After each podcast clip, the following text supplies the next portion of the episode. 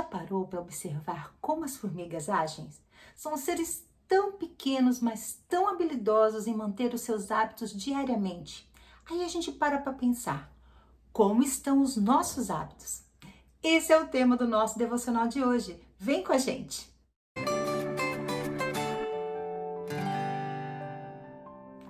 Olá, eu sou a Fábio e esse é o nosso devocional diário Meu Plano com Deus. Hoje é dia 12 de junho, sábado, e para você que acompanha a leitura anual da Palavra de Deus conosco, a leitura para hoje é de Esdras 3 a 5 e João 20. Quero te fazer um convite, venha fazer parte da nossa família. Aqui no YouTube é só você se inscrever no nosso canal, ativar o sininho das notificações para você receber toda vez que nós colocarmos um novo vídeo aqui e também dar aquele like para a gente saber que você gosta do conteúdo. Também compartilhe com seus amigos, eu tenho certeza que você tem alguém que precisa receber a palavra do Senhor todos os dias. Vamos para o nosso devocional? O tema de hoje é Forte como formiga. A leitura que dá base para a nossa reflexão de hoje fica em Provérbios 30, do versículo 25 ao 28. Eu vou ler o versículo 25. As formigas que, embora não sejam fortes, armazenam alimento no verão. Thomas e a sua esposa assinaram a hipoteca há 35 anos. Saindo do banco, ele encontrou uma moeda no chão. E, na sequência, o casal decidiu economizar todas as suas moedinhas para quitar a hipoteca. Décadas depois, levaram as 62 mil moedas que tinham acumulado ao caixa do banco para liquidar o restante do financiamento. Foi preciso dois dias para os funcionários do banco contarem as moedas, mas eles quitaram o financiamento. Provérbios fala sobre as formigas como um exemplo de capacidade laboriosa e empenho dedicado ao seu trabalho dia a dia. Versículo 25. As formigas são fascinantes. Se você se sentar perto de uma de suas colônias e as ver em ação, perceberá que são um prodígio. São criaturas minúsculas e levam uma hora para cobrir uma distância que eu levaria apenas alguns passos. Mesmo assim, dedicam-se às suas tarefas.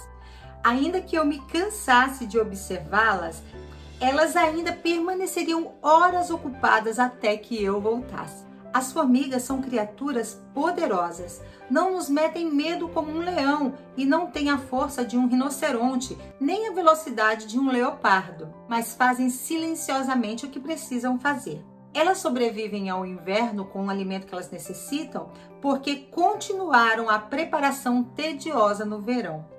Agimos frequentemente como as formigas. É como se caminhássemos com dificuldade para cumprir os nossos deveres. Hora a hora, parece que não fazemos nenhum progresso. Questionamos o valor daquilo que fazemos quando estamos cansados e exaustos de tanto trabalho e pouco resultado. Porém, trabalhamos para aquele que criou o mundo inteiro e é Senhor sobre a terra, aquele que vê o fim. Continue trabalhando, continue observando. Hebreus 12, 2. Lutemos com perseverança, porque uma alegria muito maior nos espera. Amém. Você já percebeu? Preste atenção nisso. Que nós ficamos muito bons naquilo que nós fazemos repetidamente é, na época que eu dava aula de violão, eu falava para os meus alunos: você não precisa estudar duas, três horas direto. Se você pegar no violão pelo menos 20, 25 minutos por dia, logo você vai ver um progresso. E é verdade, logo eles começavam a tocar uma música, começavam a tocar um ritmo diferente, e logo elas estavam bons naquilo porque estavam fazendo repetidamente. E é assim a nossa vida, tudo que nós fazemos repetidamente, seja cozinhar, seja cortar um cabelo, seja fazer uma maquiagem, tudo nos leva a ficarmos expert naquilo que nós estamos praticando diariamente. Se nós pensarmos desta forma, nós podemos concluir que a nossa vida vai ser boa ou ruim dependendo não das decisões que nós tomamos, mas dos hábitos que nós adquirimos.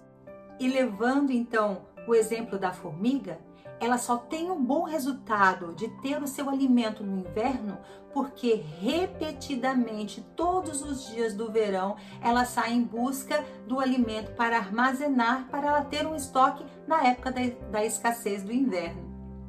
Então, se os meus hábitos estão moldando a minha vida, nós temos que parar para pensar quais os hábitos que eu estou tendo que estão levando minha vida para um lugar equilibrado ou para uma, um declínio?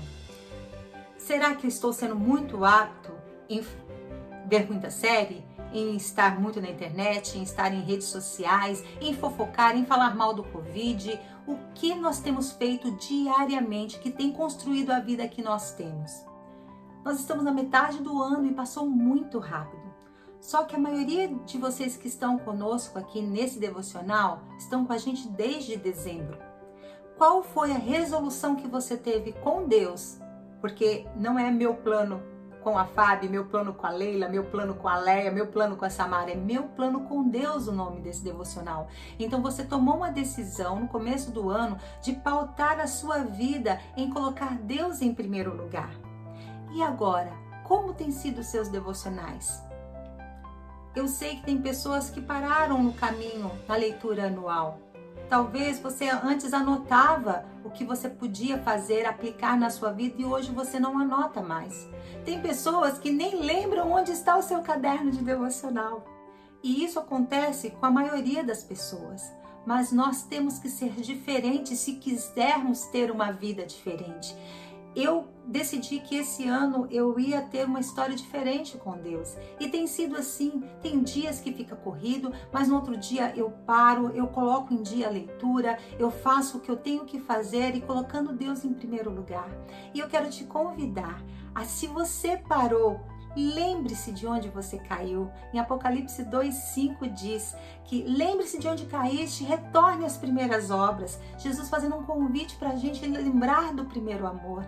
Então volte de onde você parou. De repente, ah, vai ficar difícil ler tudo para trás. Comece do dia de hoje, comece amanhã, não, eu vou ler o devocional e faça um compromisso de, da leitura bíblica ser do Novo Testamento, que é menor, que você pode ler menos capítulos por dia, mas faça um compromisso.